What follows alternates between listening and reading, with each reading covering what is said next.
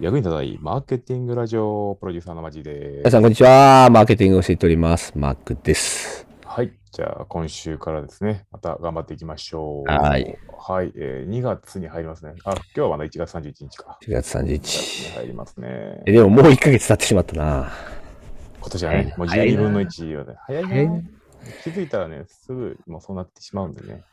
え、ちょっとあのーこれさ、うんポッドキャストだとわかんないんだけど、YouTube ライブの人やったらわかるかもしれないけどさ、うん。マジの解像度がすげえ上がってんのよ、皆さん。ありがとうございます。これはね、もう、え、どういうことこのズームでさ、めちゃくちゃ顔が綺麗なのよ。どういうこともともと顔綺麗やねんけど、あらあら MacBook Pro にね、どうすごいね、これ。こんなに綺麗に映るんやと思って。ウェブカメラも何も入れてないですね。すごいね。めっちゃクリアよ。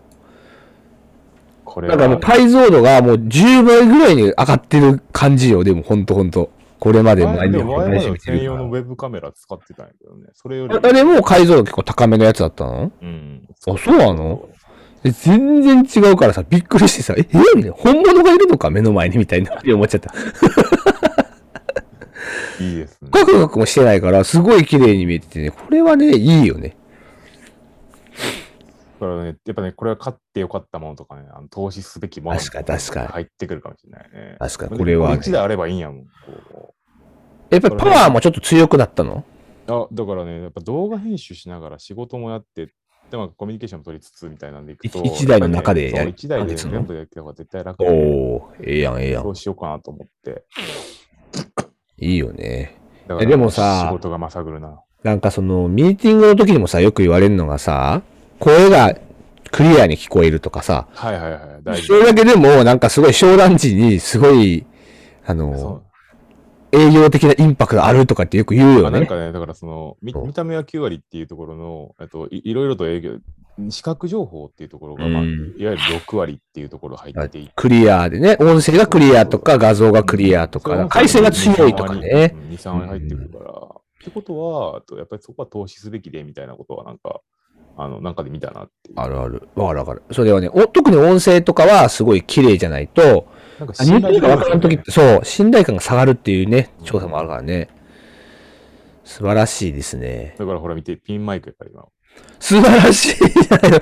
俺はこのドデカマイクだけど。ピンマイク 設定するのがめんどくさくなったから、もうピンマイクでいこうあそう。素晴らしい、素晴らしい。俺はでも、はいあの外ではピンマイクだけどな。ピンマイク結構いいよね。音かはな。安ピンマ定イするク、ねコンデンサーがちゃんとね、あの、そうそうそう単一しなんいいんですよいいですよね。ってことで、はい、本日もやりましょう、やりましう。ょこうと思います。じゃあやりましょう1本目はシニアの話で、えう。ーはいはい。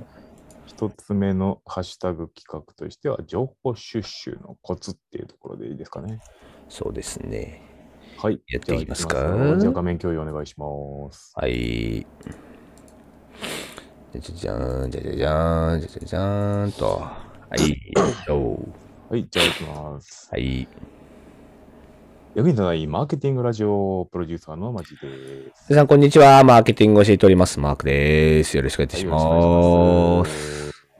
い、じゃあ本日も頑張っていきましょう。1週は間いですね。はい、1月31日。 1月最後、1月最後はいで。す。皆さん1月はどうでしたかね寒かったですかね楽しかったですか今ね年寒かったんじゃないでも。寒かった、ずっと寒かった。ねマジでずっと寒かった。今年は家出が俺も家出から。ていうか今週さ、うん家出た1回だけで、7日間、6日間ずっと家の中やった。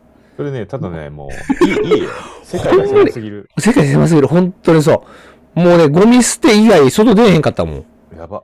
いや、マジで今週は、ちょっと体調悪かったっていうのもあったんだけど、。食べ物食べ物は、なんか1週間前に買い込んでたものを全部おあーの消費して、マジかあの、使った、もちろんあの、料理とかはもちろんしたりするんはでいはいはいはい。消費したり、あすの、ごいね。出前館をこう使ったりとかね、さっしきかたけけど、ないね。か。素晴らしい。そそう。パッと見て、はいあれ家が、家出てないみた いな。ういうそういうマーケ気づいてンが家できない中でも、えっとはい大事なハッシュタグ企はい、お願いし画、ます。情報収集のコツっていうところですね。はい。これはね、まあいろいろとあるけどね。だそうからでもこのラジオでも結こう情報収集の話してたよ確かにね、俺がなんかさ、昔話したんで言うと、フィードリーとかさ、そうそうそうそうああいうのを使ってね、情報収集するって話をまさにしましたけれどしてたしてたでも。僕とかはあの雑誌を読むとか、そうだそういうね、言ってたね。そういう話をしてたけど、コツ、うんコツっていう、なんかコツっていうのはも目目的は何なのな、このね、情報収集のコツっていうところでいくと。やっぱな大んか事なの二つ、は、二つあると思うけど、なんか俺の中では。一つは、やっぱりその自分が欲しいものをちゃんと検索できる仕組みを持っておくってことそと、うだね。うんもう一つ俺逆にね、何も考えずにひたすらにいろんな情報に接するっていうことだああ、それはありやね、確かに。何も考えてないとき、ことがむしろ大事で、うんうん絞りす、最近だともうなんかみんなね、絞りすぎてるから、自分の身の回りの情報しか得なくなってきてる人も俺多いと思うんだはいはいよは。ビジネス界は特にね。ああ、確かにね。なんで、なんか関係ないものをなんかただひたすらに読んでみるとか、うんうん。見てみるは俺は結構ありかなとは思うんですけどね。だからその、知の探索っていうふうに言われて、神経事業でも知の探索っていう経営理論があるんですけど、うんそれって本当にあの全く自分と関係ない業界とか、全く関係ない知識をこう学び入れることによって、自分の事業とか自分のドメイン、自分の知識とこう組み合わせることで新規事業が思いつくみたいなことがあるんですけど、だから多分まさにそのことかなと思ってて。そうね。ちゃんと、あのーもうまんべんなく調べる、調べるっていうか、なんか、だから一見関係ないようなことであってもってことだよね。う、うんん。だからジェームズ・ヤングっていう人が書いてるさ、なんかアイデアの作り方って本があるんだけはいど、はい、うっす、うっす。うっすよ、めちゃくちゃ、だけうっど800円ぐらいするっていう、 え絵本かっていうぐらいのなんか本があるんですけど、あのとこにアイデアとは、あの既存のものと既存の知識をこう掛け合わせるに過ぎないみたいなね、こすとシをュンペーター、シュンペーターですね。の本本があるわけですけれども、まさにそういうことですな。うん、うん。そういうことで、情報収集のコツっていうのは、まあ、まんべんなく取ることによったりとか、業界違う、違うですね。情そう。報そう一瞬だから自分。分とは関係なないように思えた情報の中にこそ、実はヒントがあるといううね。んまあそんな話ですかね。はい。ちょっと短いですけどね、情報収集のコツということで。はいじゃあ本日のニュースいきましょうか。行ってみましょう。は、はいお願いします。え今日のニュースはこちらでございます。宣伝会議さんからですが、シニアとおしお年寄り、故障へのイメージは最大11.5歳の差ということで、ここれすごいれねはあの、サントリーウェルネスさんが、えー調査した、えー内容でございまして、えーまあ、単純にね、わタイトル通りなんだけど、シニアっていう言い方か、お年寄りっていう言い方かによって、だいたい平均年齢に差がありますよっていう、そんなね、あい人々のイメージね。シニアといえば何歳以上からとか、お年寄りといえば何歳以上からですかみたいな、ただそういうね、お話でございますね。これすごいね。だから、うん。まあ、年々なんかずっと変わっていきそうな、自分の中でも、えっとうんシニアとお年寄りっていうのは、どんどん年齢として上がっていくイメージじゃないけども、うんうんうんなんでここまで違うんかなっていうのが気になる。面白いよね。だからちょっとここの書いてあるところそのままちょっと読みますと、まず、何歳以上からおじさんですか何歳以上からおばさんですかっていう、この問いに対しては平均は49歳以上らしいんですよね。おじさん、おばさんがおじさんおばさんが49歳。えマジで嘘やろ、 平均的にはね。うんいやでも確かに俺なんかおじさんっていうかなんか、まあ40入ったらもうおじさんおばさんかなと思ってたけど、まあ平均的には49歳。ということで。まあこれ聞いてる人がですね、実は20から79歳の男女に聞いていらっしゃるんで、これ平均。上の方にだからの人に聞けば上の人、えなんか50ぐらいの人に聞けば、え60ぐらいからじゃないですかって答えてるから多分平均年で上がってんじゃないかと。俺まだおじさんじゃないいわくよ。そうそうそうはい。はいで、次、え、何歳以上からシニアですかっていうね。シニアという故障ね。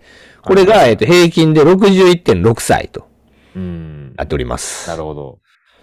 で、何歳以上からおじいさんですかおばあさんですかって話ね。これが69歳以上。はいはいはうん。で、最後、お年寄りね。な何歳以上からお年寄りですかって。これ73歳以上ってことでね。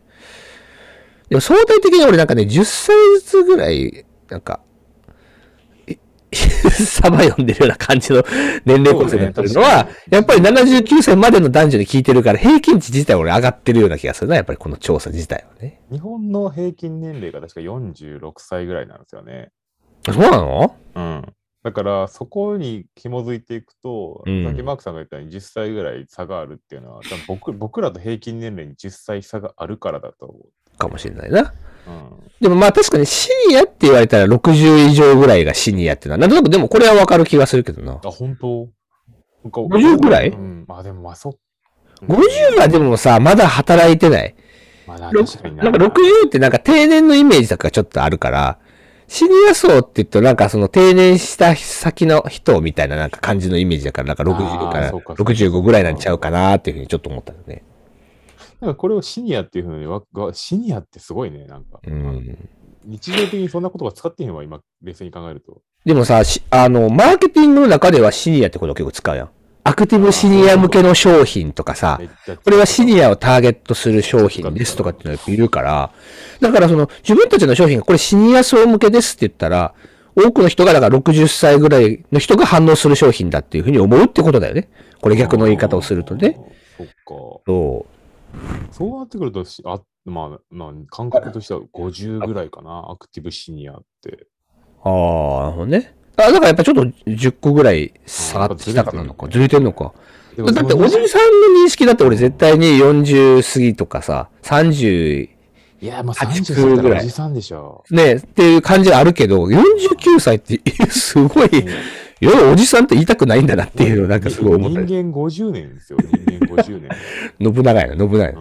ん 寿命ですよ、その当時は。確かに、もう俺もう死ぬわ。あと10年ぐらいで死んでまうおわ。じいさん、おじいさんもうね、その当時だったら。確かに。もう80とかだからもう長老に近かったよな、昔の人からしてみたらな。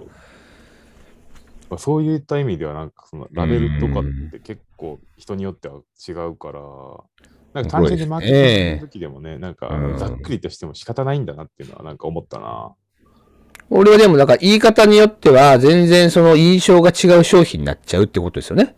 あ、そうなねんだようね。んシニア層向けとか、お年寄り向けの商品ですって言ったら、これ20歳ぐらい違う、え、10歳ぐらいか。15歳ぐらい開きがあるって意味だからね、これでシニア向け商品とお年寄り向け商品をごっちゃにして使ってるけども、ターゲットからすると変わってるってことでそうすねそう。だから、え、俺ら対象じゃないよねって思っちゃうってことだよねそうそ。う60前後くらいの人はね。めちゃくちゃこれ気ぃつけなあかんですよね。うん。名前とか、そのラベリングとかグルーピングってすごい大事ですもんね。確かにね、そう思うと。そう思うと、なんかこれからその、一番大きいボリュームゾーンってこのそうじゃないですか、うんまあ、シニアからお年寄りにかけて、ここが一番はいはいはい金融資産持ってるんで、まあ、ここからね、うん若者に移管していくっていうのはあるとは思うんですけども、うん。でもここのマーケットを狙う新規事業とかマーケティングやるんだったら、こうんの言葉っていうのはめちゃくちゃ丁寧にしないといやー、な大事ですらね。ないね。うん。まさにまさに。やっぱこのマーケティングラジオもシニアマーケティングにするじゃあ役に立たないシニアマーケティングラジ オを60以上の人だけターゲットにするってことボリュームゾーンそこやから。役に立たないシニアマーケティングラジオってはなんかんや。言いづらいな。言いづらい。やめとこもしくは、シニアって俺が最後なんか言うみたいな。う。あるやろバよくそう。ージョン違いね。バージョン違い。役に立たないシニアマーケティングラジオみたいなう 言いいや方。毎日あの朝7時半に配信してるのは普通やけども、うんあのもう早朝5時に配信してるのがシニア。そうそうそう シニア向けっていうね。で、でいやー、最近ね、膝が痛くなりまして、とか言って言い出しになるなんでね。こっちもシニアになってる。いや、じゃあなんか俺らもどんどんどんどん年齢上がっていくんやから。ありがとうございます。じゃあ、はいということで、はい、本日というもことでありがとうございました。はい、また明日、はいバあイりがとうござバいましたバイバイ。じゃイ。はい。切るな。あ、ええやん、シニア向けの。何やねん、シニア。ちょっとやってみようよ。今日金曜日、金曜日やってみよう。一回役に立たないシニアマーケティングラジオ って。超テンション高い。シニアなくせそうにで。すよ。はい。最近のシニアみんな元気なんや。じゃあ次がです次次次。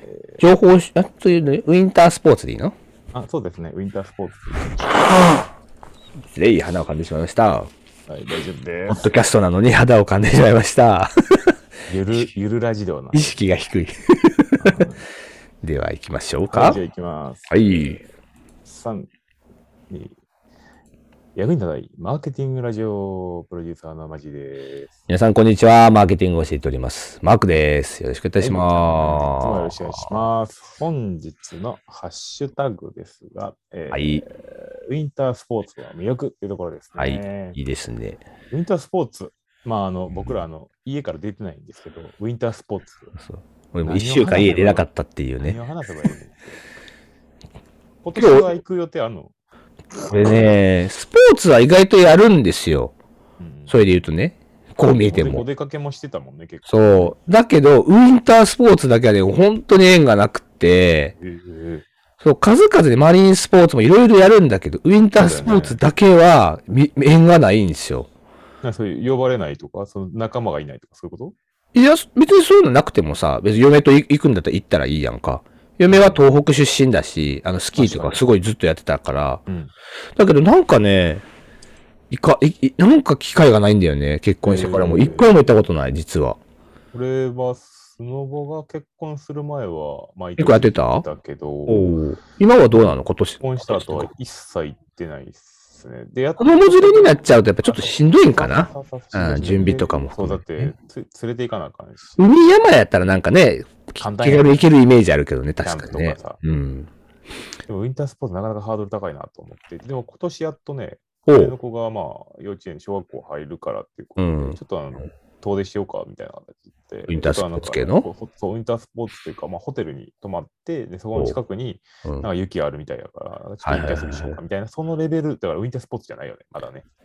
でも今年はさ、でも場所、場所によって雪めちゃくちゃ降ってるから、あ、そうそう、絶対いいや、めっちゃ滑りやすいと思うよな。今日、今日もなんかもう青森ものすごい積もってたらしいで、4メーターとか5メーターぐらい積もってたらしくて、あの日本海側はね、我々ほら太平洋側に住んでるもんやから、雪って結構無縁な感じのそう生っ活てです。太平洋側というと海ないやろ、我々。埼玉やぞ埼玉、太平洋側やんか。太平洋側やんか。。そうそう雰囲気出しとんねん埼玉やろ。田舎のな、埼玉でした。すいませんでした。どこにも調子ない乗わっ。調子乗ってしまいました。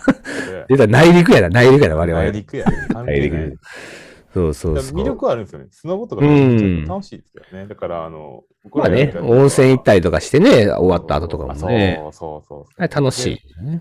で、あの、缶ビールを持って頂上まで行って、で、一お旦缶ビールをその、あの雪の中に突っ込んどいて、一う旦ん一本滑った後に上がってきた時に、もう一回飲もうとしたらキンキンに冷えてるから、これは美味しいそう。いうやり方もできんのね。で、まあ大体マナー違反だけ どね。さあ、それのレベルで俺ウィンタースポーツだ本当に行ったことがないね。スキーと俺おー高校生ぐらいの時に一回、なんかほら、あるじゃん。うんがなんかそういう、学校でやらなあかんやつがあるじゃあん。るね、あるね。互いにあれ以来やったことないからね。本当に。そのレベルでやったことないこ。れはね、あの、ハッシュタグ企画にね、載せたらあかんレベルや。北京オリンピックのなんかさ、ウィンタースポーツの話をすりゃよかったな。うん、そうですね。はい、行きましょうかちっとこれはも。今日のニュースで行きましょうか。。はい。ハッシュタグつけた割にはない何も得るものがなかったハッシュタグ企画申やし訳ないです。 はい。じゃあ本日はのい。とニュいうース。ことでニュース行きましょう。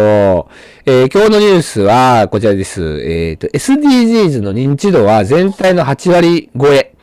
学生の理解度が社会人を上回る。カルチャーコンビニエンスクラブマーケティング総研調べということなんですけれどこも、れはね、すごいね。はい SDGs って言葉確かに、まあ、もうかなりテレビとかでもずっと連呼されてますけどね。マーケターでもそうだし、うん新規事業でもうん SDGs 文脈のゆうゆう。事業開発よくやってるんですけど。 SDGs 言っときゃいいみたいな空調もそあうるそかうらそう。だから、おじさん側としては、もう言っときゃいいやんみたいなとか、なんかそれに関連して、なんかこう発想すればええやんみたいな感じうで、んもう多分学生の子たちとかは、うんその Z 世代の今まで下の子たちは、うんもうお人生の中において本質的にそれをこう考えているんじゃないかなって思うんですよだかね。ら知っているっていうね、答えた人がもう8割超えと、うん、 SDGs という言葉を知っているかどうかっていうね、まあ、ご質で問。かつ理解しているっていうところでいくと、そこれが。うだって知っていて十分に理解できているっていう質問項目があるんだけど、これ16から19が一番多いのね、これね。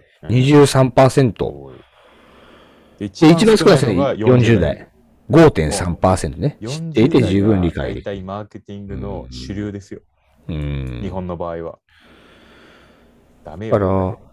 から、うんなんとなくまあ知ってますよ、ある程度理解できてますよって人がだいたい40%ぐらい各世代にいるんですね。それでも10代の人多いもんな。桁違いに多いよね、16から19が。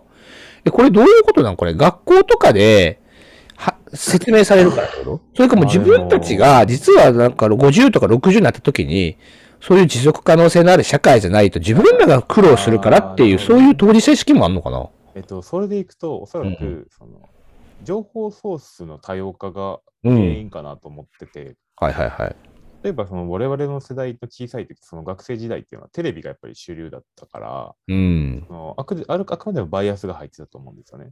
うんうん。そのテレビ局側の、報道局側の。はいはいただ、えっと、今はもう YouTuber とか Instagrammer とかっていう一般人だった人たちうん、が、えっと、自分の思い思いに発信していて、うんで、かつやっぱ社会的なことを言っちゃうんですよ、おそらく。なるほどね。はいはいはい。見てると、まあ僕も見てるんですけど、はいはいはいで。そこがこう主流を占める情報ソースだと、そっちの方に意識がいってしまうんじゃないかな。なるほどねっていうところでいくと、やっぱりそういう理解度にかかってくると。でそうなってくる人たちに対して、我々がこう薄っぺらいマーケターを、マーケティングとしてその SDGs 使ってしまうと、うん。まあ、なんかもう見透かされてますよねっていうところが、今回こうニュースを取り上げた理由なんですよ。だからそれ別に SDGs じゃないやんけっていうふうに思われちゃうかもしれないってことね。内容によってるやはねん、。惰性みたいな。そういうのは怖いかなっていうので、ちょっと認識をこう改めないためだ。なるほどね。おそらく僕ら、でぶまあ、うん僕そうなんですけど、17項目言えないんですよ。まあ、確かに全部あげろって言われたら確かに無理な。無理無理無理。その代表的なものはもちろんね、あげられますけどね。全部って言われると確かにわかんないね。うん、そう。でも、まあ、ある程度理解してるってことは、うん17項目を上げられるはずなんですよね。なるほどなそこの差ってもう出てるから、なんかぼんやりとした SDGs、17項目は分からへんけど言ってる人と、17項目に対して明確になんかこうせなあかんみたいなのを意識してる人に対しての、その、うん。なんかインフォメーションアシンメトリーみたいな状態になってるんだったら、うん結構。こう問題かもしれないなっていうはいはいはいはい。気はしてますね。なるほどとねいう感じなんですけど、マークさん。でもなんかさ、俺 SDGs のさ、俺なんかおもろいなっていつも思うやつがあってさ、うん。あの、い一つの項目にね、あの、海の豊かさを守ろうってあるんですよ。はいはいはいだけど、その次の項目が、陸の豊かさも守ろうって言って て、はい。もう、もって、も、もじゃない でしょ、みたいな。もじゃないでしょ、みたいな。いやあれね持続してんね持続してんねあれ。17個持続してんねうん 持続してるからね。そういう言い方なんやろね。 でもそういう言い方にしちゃうとさ、一番最初の方が優先順位高いみたいに見えちゃう。確かにね。まあ、順番的には海が先なんだけどね。 おもろい。海海で行くとね、やっぱ日本の場合はね、海をね、もう少し大切にした方がいいと思うんですよね。うん。特に日本は開ね。発開発進んだ方がいいと思うからね。はい。漁業系の新規事業やりたいんですよね。おう僕泳げないけどね。それこそあれ、あれやんか。あの、お知り合いの方がやってらっしゃる会社じゃないですか。フーディソンみたいな会社がありますけど。ああ。あそこなんかまさになんかそういうことどんどんやろうとしてますからね。なんか、なんかそれをいくつかね、なんか関わりたいなとはな思るうけほどど。ねだか。ら新規事業をちょっとそこに寄せていこうかなと。あのメンタリングとかするとか、アイデエーションとかするときに、うん。魚どうですかとか、なんか海とかどうですかみたいなのって言って、こう誘導していきながら新規事業開発しようかなと思ってます。昔なんかあの CRV とか言ってたけどな。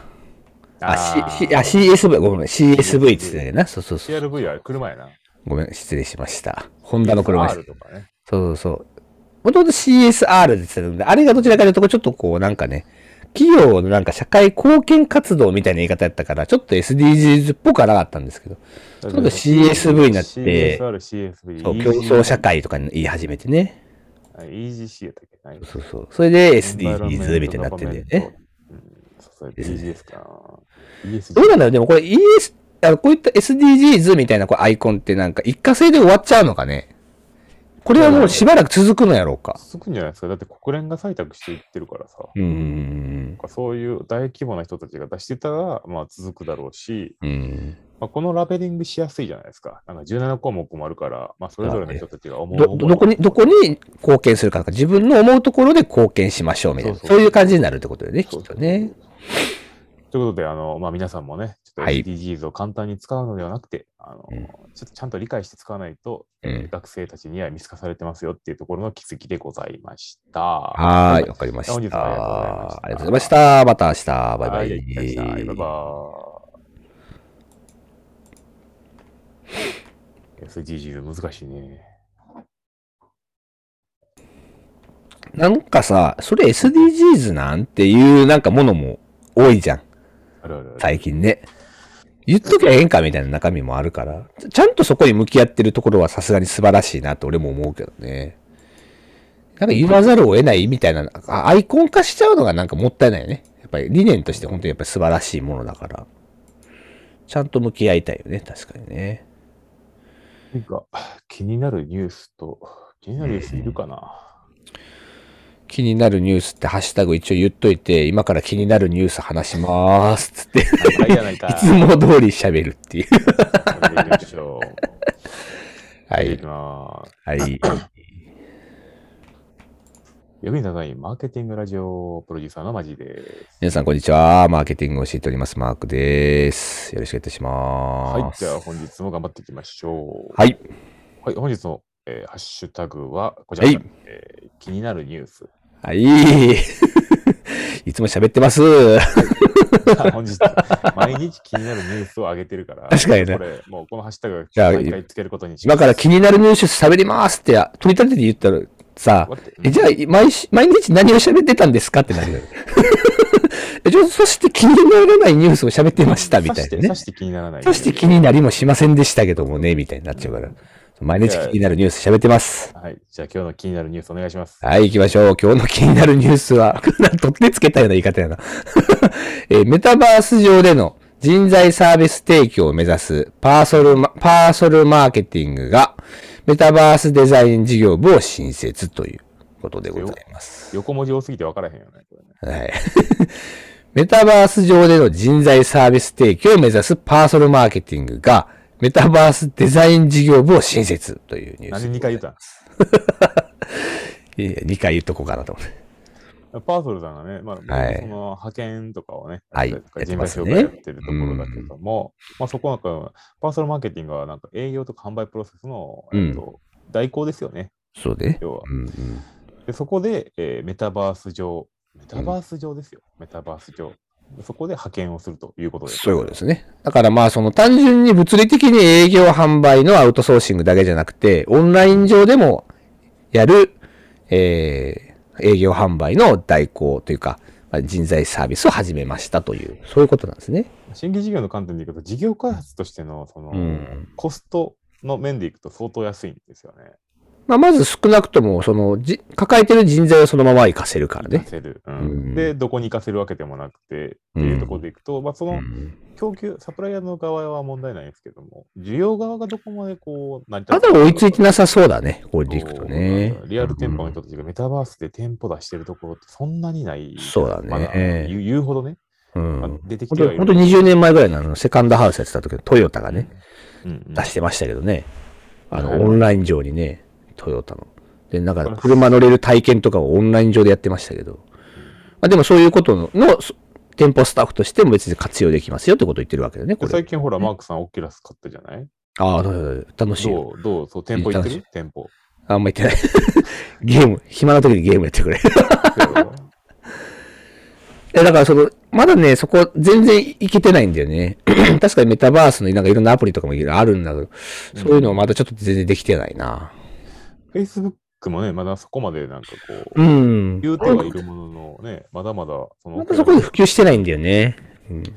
なんかこう、グラデーション必要かなと思うんですけどね。はいはいはいこう完全にメタバースか VR でバジャンっていく場合と、まあシンプルにメタバースと言いつつも、えっと、ブラウザで表現ができるとか、うん。なんかそのブラウザで表現できる、俺が知らないだけかな。ブラウザで表現できるメタバース上のコミュニケーション、うんそのフォートナイトみたいな感じとか、いはい。なんかそういうのってまだ Facebook ないよね。まあゲームとかそういうのは結構先行してるけどね。Facebook じゃないところで行くとさ。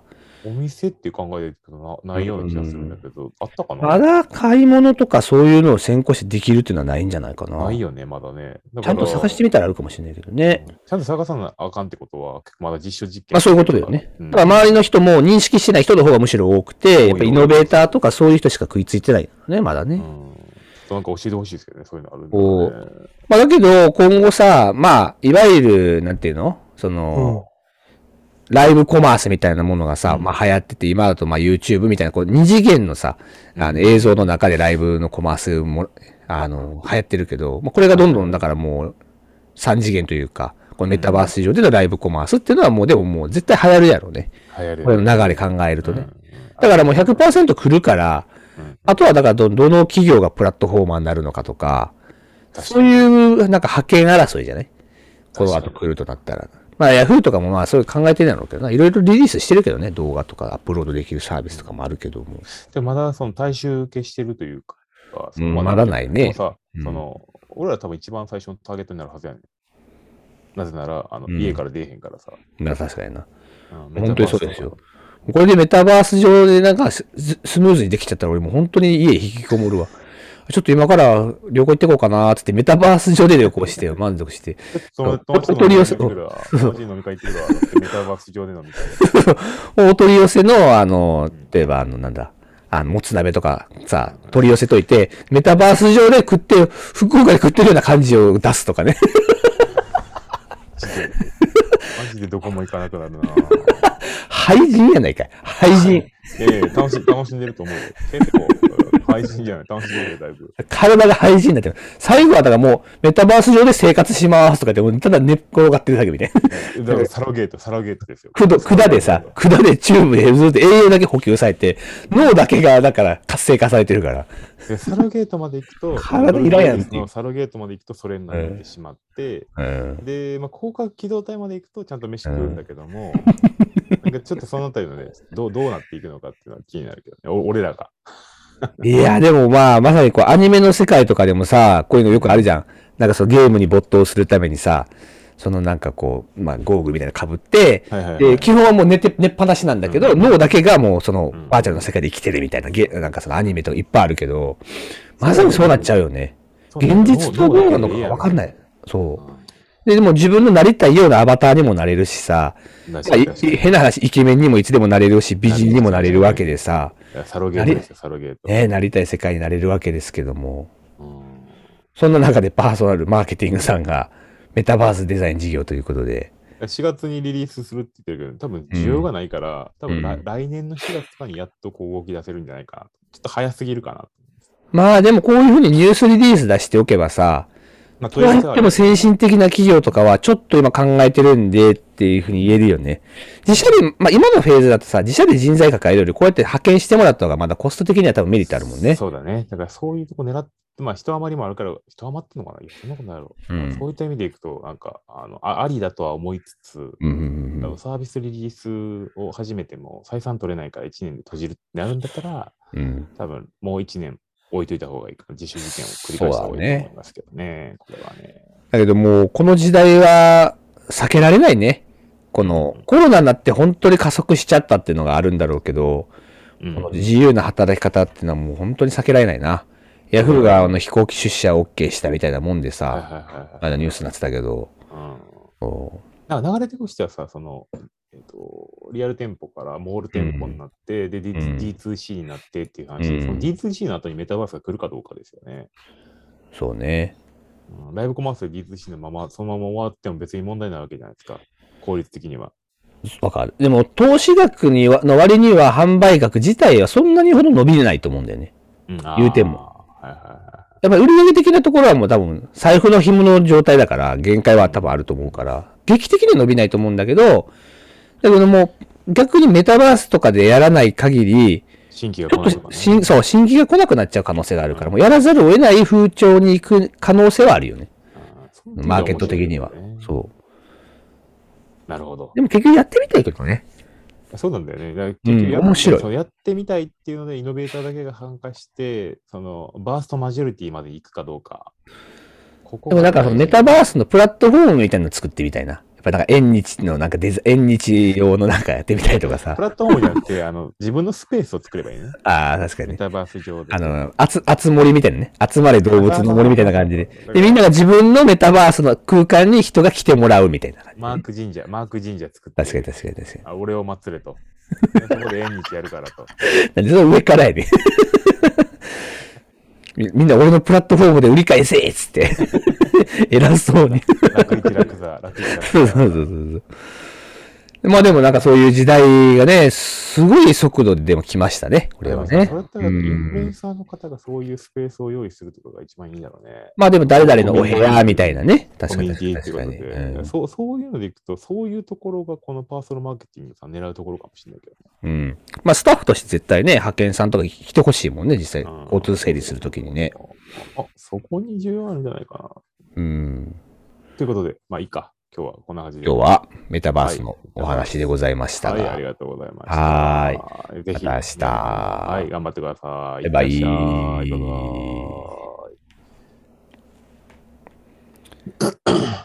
なるほどなんね。かね、いいよね。やりようあるよね。ね、あるある。買ったオキュラス買った。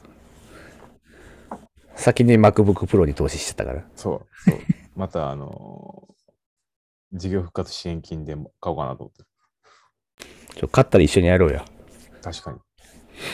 え、はいメタバース上でラジオやる確かに、それも面白そうだね。できんの空間じゃないだからそのメタバースのさ、あのアプあるじゃん、でも会議アプリみたいなのがあるから、うんうんあれでやればいいだけじゃないなるほ どね。音声のクリアさがどうなるかわかんないけどね。このズームの。まあでもマイ、マイクの入力と記録さえ一緒だったら一緒じゃないか。わからへんけど。だからズームは音用に開けといてとか言ってことかもしれないな。なるほどね。でも体はメタバースのそのアプリ経由で会で議やもる。か、本当の体は家にずっといるっていう。なんならあのずっとあの椅子の上にしか座ってない みたいな。すごい でもいいね時になるんよな、これがまたね。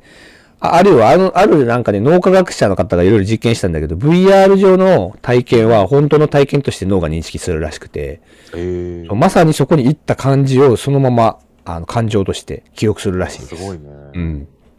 それはそれはそう。面白いな。なので、やっぱりね、どんどん来ますよ、この。最後はもう寝たきりよ。最後は寝たきり。はい、じゃあ行きましょう。 はい。次どうか。が、どうかあ、ごめんああ、もう行きますのねは。い、いきますよ。はい。はい三二海のないマーケティングラジオプロデューサーのマジ です。皆さん、こんにちは。寝たきりのマークです。だけ昨昨日のメタバース、昨日のメタバースから。寝たきり、だからさ、その寝たきりで行くっていうなはんいか実験とかあってさ、そのうんベッドの上だけでずっと仕事できるかどうかみたいな。できる、答え は。ちょっとこのラジオ寝たきりで一回配信してみようかな。なんかゴロゴロゴロゴロって寝た。喋りづらくないあー、だるいわーとか言ってそう。寝てるかもしれない、途中 もしかくは、とっとそう、ま、マークさんっつって、マークさんっつって、ごめん、ちょっと寝てたっつって、ごめん、寝てたっつってマジ話長いから寝てたっつ って。ら。何をむにゃむにゃしてんねんっていう。誰が話しながら、ね、さてとは、いやっていきましょうか、今日今日ニュースねですね。ははいいハッシュタグはなしです。本日の気になるニュースお願いします。はい、本日気になるニュース。 昨日のハッシュタグやろ。 えー LINE ギフト2021年総流通額は前年比330%超えということでございます。はい。 LINE でね、LINE ギフトっていうのを通じてあのお友達にあのプレゼントができるという機能があるわけですけれども、それが前年対比333%増しになりましたというニュースでございます。これすごいよね。はいと単月で見ると2021年12月の流通総額は前年比440%。うん。まあ、12月ちょうどギフト需要もありますからねう。ん。でし確かにカジュアルにさ、なんか、うん。ギフトすることが増えたかなとは思うんですよね。ある。あ、いや、送ったことあるちなみに LINE ギフトで何か。あの、うん、なんかよく、よく一番なんか普遍的に喜ばれるスタバを送る。あー、なるほどね。これなんかあの、唐揚げくんとかを送ってあげたことがあるよ。あのカロリーやろって、あのカロロリーーソンで買える唐揚げくんとか、しょっちゅう嫌がらせのようにいろんなやつに送ってる。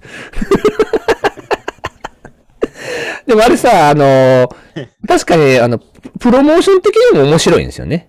面白い面そ白い。のなんか割引チケットみたいなやつが結構あって、うんそれを送ったりもできるんですけど、ギフトで。あれがなんか意外とプロモーション的には面白くて、うんギフトもらった人からしてみたらね、ただ、ただだから、やっぱ使うってことになるんで、ローソンに行くきっかけになったり、マクドナルドに行くきっかけになったりとかするっていうのもあって、非常に面白いツールですよね。そそういった意味で言うと、ギフト需要って今後伸びるのかなうーん。まあ、いわゆるなんか、投げ銭も一つのギフトですからね。あインターネット上で、あの、ああいうライブ配信とかありますけれども、で、決済手段がもう多様化されてるからさ、うんな。んか変な話、そういった意味でいくと、本当に気軽にギフトができる状況。で、クラウドファンディングもね、結構ギフトだったりとかするし、うんうんうんうんうんそういった意味でいくと、かなりギフト市場っていうのは、もう年々増えていってるんでしょうね。うーんしかもなんかこそううそう気軽にできるっていうのがいいですよね。うん、インターネットでね。ボタン一つでポンと押せば、だってそのものが上げられるわけだから、自分が物を買わなくてもいいっていうのもまた大きいですよね。あ確かにね。うん。そういった意味でいくと、こう、なんかこう、普通の事業運営をしている上においても、なんかこういうギフト的な要素っていうのを頭の中に常に入れておかないと、確かに。なんかマーケットを取り逃しそうな気がしますけどね。新規事業でもマーケティングでも。うん。確かにな。なんか事業の中に入れたことありますギフト系って。まあいや、顧客ない。大体顧客をずらすことがギフトになるかなとは思うんですけうど。ん。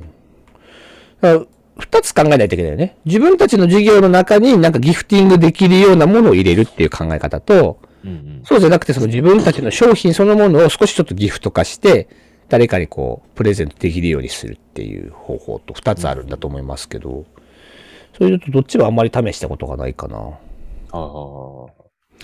でもまあよくか考えるとしたらね、うちの場合だったらマーケティングのスクール事業やってるから、うん。例えばまあ、有料の生徒さんについてはちょっとあれかもしれないけど、よくあの無料のセミナーとかやるわけだけど、そこで30人とか結構ね、多い時だと80人ぐらいとか見に来てくれるんですけど、うん。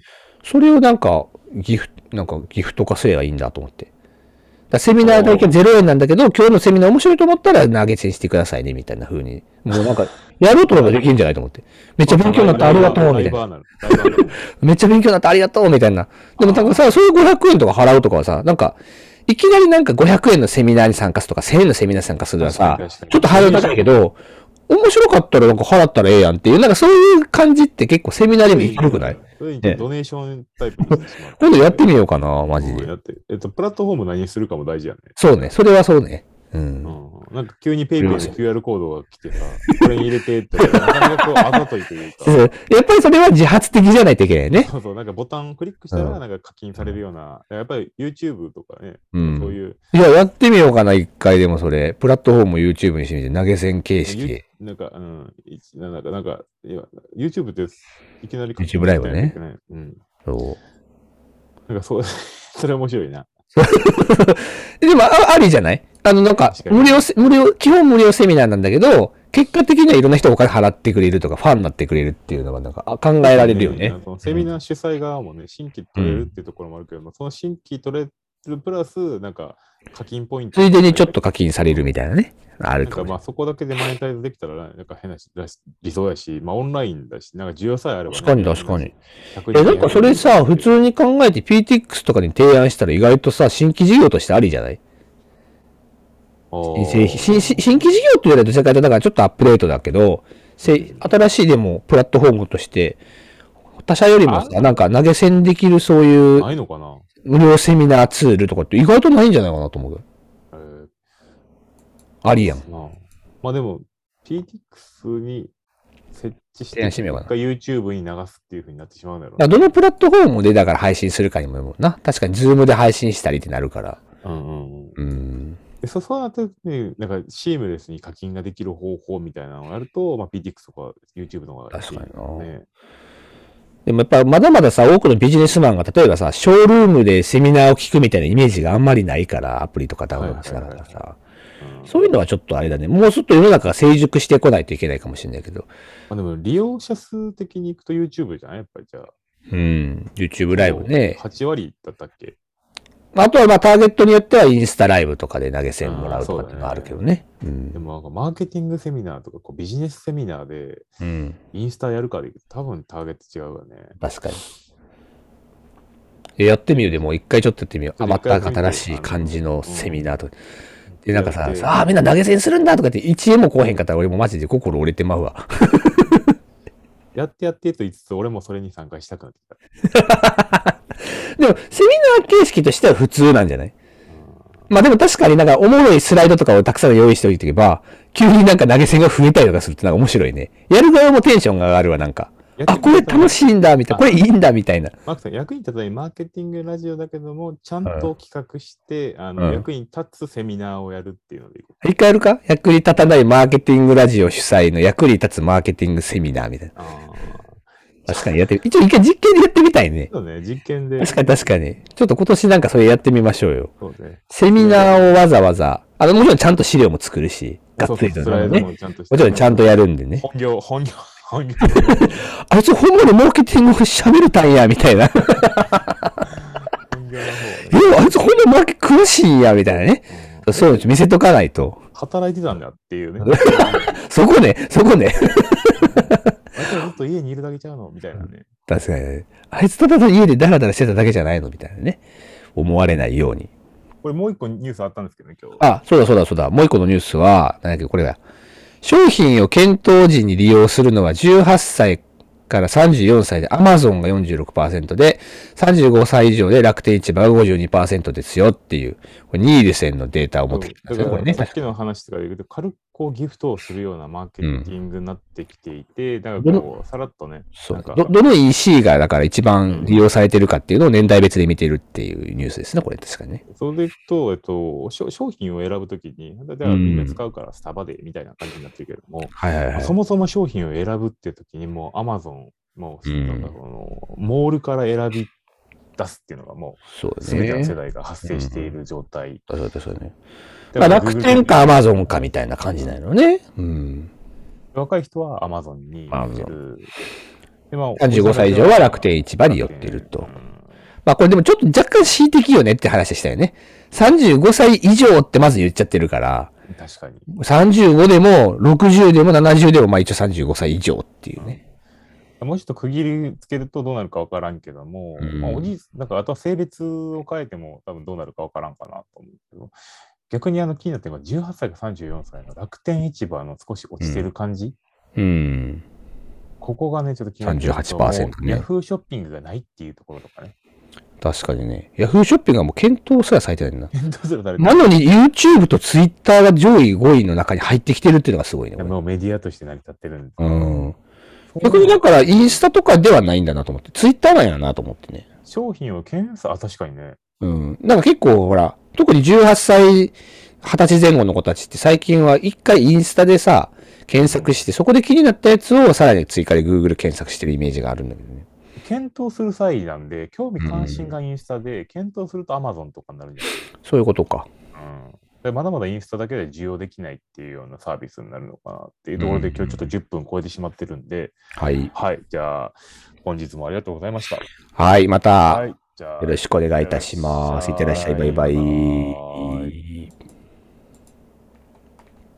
はい。俺のタイマーでは9分40秒だった。あ、マジでこのタイムで10分40秒だ。あら、俺が多分もしかしたら、オンオンにし忘れたのかな。 1分の差があるな。ま失礼いたしました。あ、でも9分40秒でもギリギリやけど。失礼しました。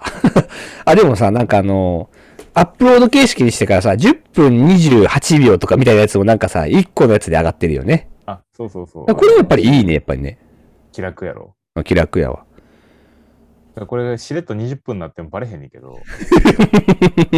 でも今日長くないみたいな感じになるんだよ。さすがに20分になると。 なんかボイシーも6割うかんらみたいなぐらいが倍速再生らしいから、はいはいはいね 気づいたら長いことがあるかも意外とね。うんあんま気にしなくていい。いや、いいいい、でもこのアップロード形式のやついいよ。さ最後の10分とか、最後の、あ、最後の10秒とかさ、最後の5秒言い切れてるのがいいよね。いいけど なんか、ああ、切れてたとうかなまいいかうまいみたいな感じで終わってたから、今までは。 素晴らしい。ら。はい、じこれは余裕がある。裕。心の余裕があるんだ。はい、行きましょう。カルビーさん。はい、じ Ruby プログラム。 3、2、1。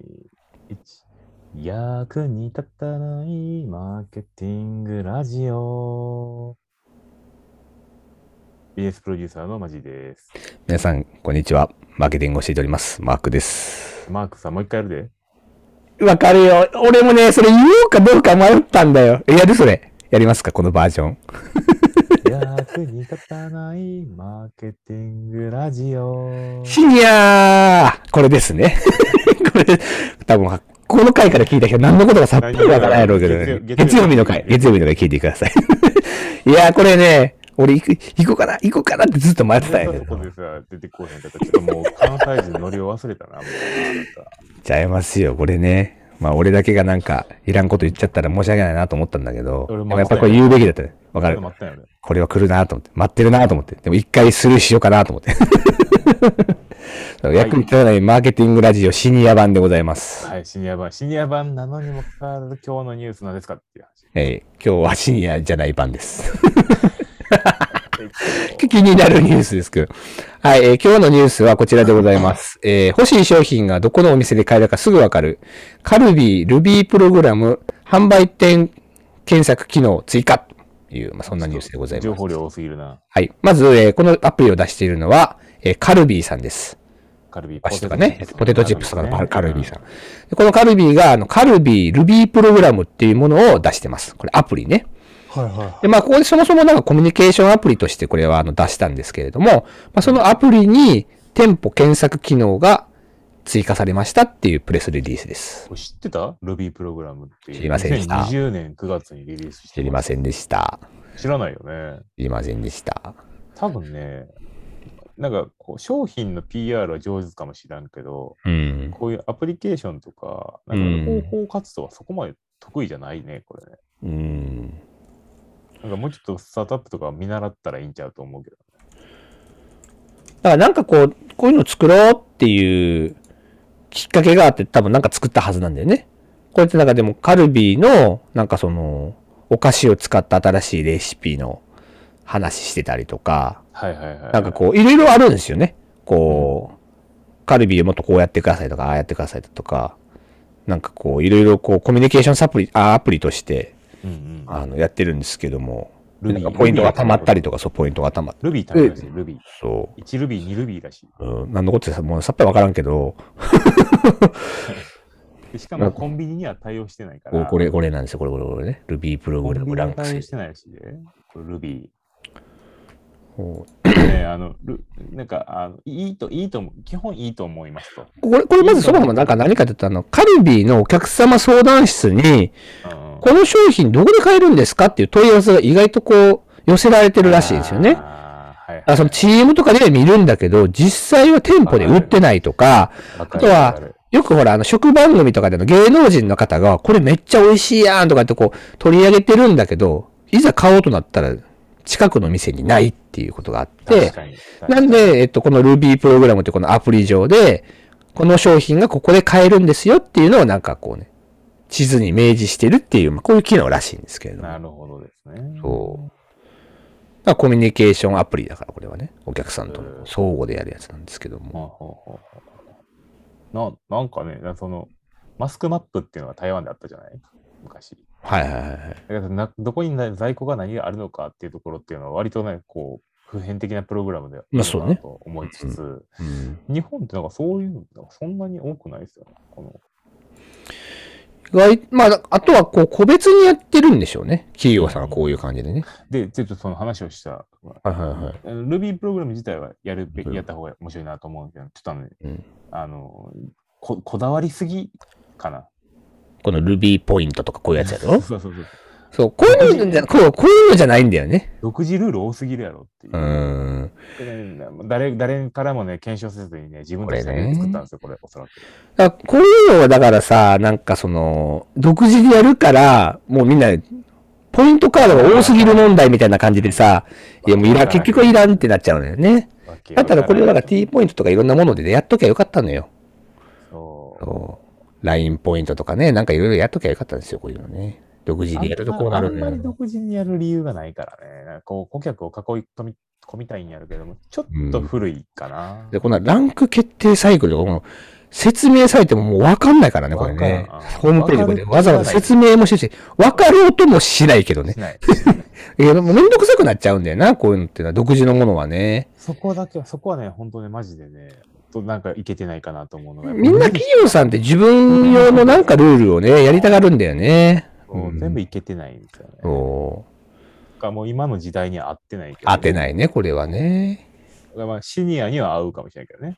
シニアね。だってお年寄りじゃないの。お年寄りではなくシニア。以降、シニア以降の人たちは合うかもしれんけど、シニア以降の人たちもめんどくさいから、もいやー、シニアそうすらやっぱやりたくないんじゃない逆に。もうこんなん、もうポイントポイントで多すぎるわ、みたいな。う、なんかどちらかとやっいうちゃうねと逆にスタンプカードとかの方が、うんなんかややりらしいよね。まあそのデータ、実際物理データだからね。うんそう物理的に持っていそって、スタンプ押すみたいな。結構ね、あの増えてきてる。あの、なんかさ、シアニア、あなんか、ケースポスタンプカードを入れるケースをさ、もうわざわざ持ってて、そこにいっぱいスタンプカード入れていらっしゃる人いるよね。あるあるお財布とは別にさ、スタンプカードだけ入れる財布っていうかさ、なんか、そう。パスケースみたいなのがあって、そこに100枚ぐらい入れてはる人いるの。で逆に、えっと本当に若者とかに関しては本当にうん LINE ポイントとか、なんかそういうところにね、入入らないと多分もう差し込めないから、そうね非常に中途半端なサービス。若い子がポイントカード持ってるイメージあんまりないもんな。だったらもうなんかアプリの中のものとかをなんかうまく使ってるイメージしそれかなこそ本当に機い。能じゃないけど、LINE ギフトみたいに使えるなんそうかねポイントとかの方が、確かにマーケ確かテに。喜ばれィングる的にな。は獲得しやすいかなと思うから、ちょっといけてないよねっていう気がするなうん。カルせっせっかくね、ポテトチップス美味しいのに。そう。ちなみになんかカルビーのさ、製品でなんか好きなやつありますこれ金曜日だから、ポテトチップス以外でポテトチップス以外で。カルビーの製な品んがかりさ、あますけどの、え、エンドウ豆みたい商な、品エンドウ豆のスナックいっぱいある。とかあるやん、なんか、結構、なんか、うんあの、こう、ジャガビーみミたいーなんかミーノみたいなさ、エンエンドウとかなんかそういうな。。これジャガビーみたいなやつやろ違うあこれかこれかエンドウ豆エンドウはい豆はいはい、エンドウマン、ファイハエンドウのやつね。あれ美味しいよね。。美味しい美味しい美味しい。ああ、美味しいよ。ああいうの美味しい美味なうん一番でも背徳感があるのは、うんピザポテトやけどね。ピザポテトは、すごいヒットしてるよね、でもね。カロリーの化け物しかないかなと思ってるからさ。昔さ、ピザポテトがさ、ちょっともう、なしになりますって言ったら、もう買い、みんな買い込んでさ、なんか、ネットオークションでめっちゃ高値で売られるって、どんだけピザポテトを食いたいんだと。うんそれが復活、復活したら箱買いて箱う買いんそうそうで、復活するまでほんまに高値で流通してたのよね、あれね。ネットオークションで。あでもそこまでのヒットってすごいよね。スナックでそこまで思い入れがあるっていうのが。考えた人すげえな。うんまあでもやっぱり松本さんの考えがすごいなと思うのは、やっぱうんりじゃがいもの進出はね、大量うん仕入れで上げたっていうところでいくと、うんまあやっぱ彼すごかったなと思うのと、うまあそれを並行してフルグラをヒットさせてるからさ、あ彼のタイミングで。うん。この二軸よね、素晴らしい。松尾隆さん。フルフルグラ。うんフルグラ。 2世だね。あれ、松ローラー尾さん三代目あ、そっちじゃない、そっちじゃない。あの、松本さん。まあ、マーケターの人そうそうそうそう、マーケターの人で、あの、ライザップに移動したさ、ああ、はいはいはい。うんあの人が入ってから、その、カルビーのポテトチップスがあまり良くなかった時期に入って、うんじゃがいもの品質を上げましょうみたいな、もうおよ余計なことするなみたいな形で、本当ポテトチップス、じゃがりこ、じゃがビーみたいなところに注入したっていうのが。増収増益やったからね、この人入入ってからね。うん。そうそうっていうのがあるからさ、やっぱりカルビーとしてはじゃがいもだよねっていう。なんか美味しく、なんか食べたくなってきたな。わかる。これはね、今日買うなえ割で食べたくなってくる。これ買うわ。ありがとうございます。コンビニ、コンビニ行って食うわ。で、その、えっと、どこにあるか分からへんよっていう時に、そう。選ぶのは、このそカうルビー、ルビルビーープログラム。そう。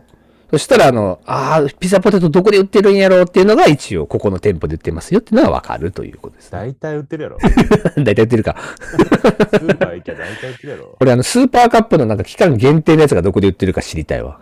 スーパーカップ、うん。日清違う違う違う。あの、あのスー、アイス、アイスのやつ。アイス。あああ、確かにね。の、ほら、ゲ限定味のやつさ、なんか、わかる。 CM とかでもやってんだけど、もうどこで買えんねんっていうのがマジであるから、カルビーのやつはなんか結構どこでもあんだけどさ、あの、コンビニでもねアイスクリームのあの、やっあぱりの全然ないのよね。。どこにもないっていうね。大型のスーパーとか行ってもないよそう時あるもんね。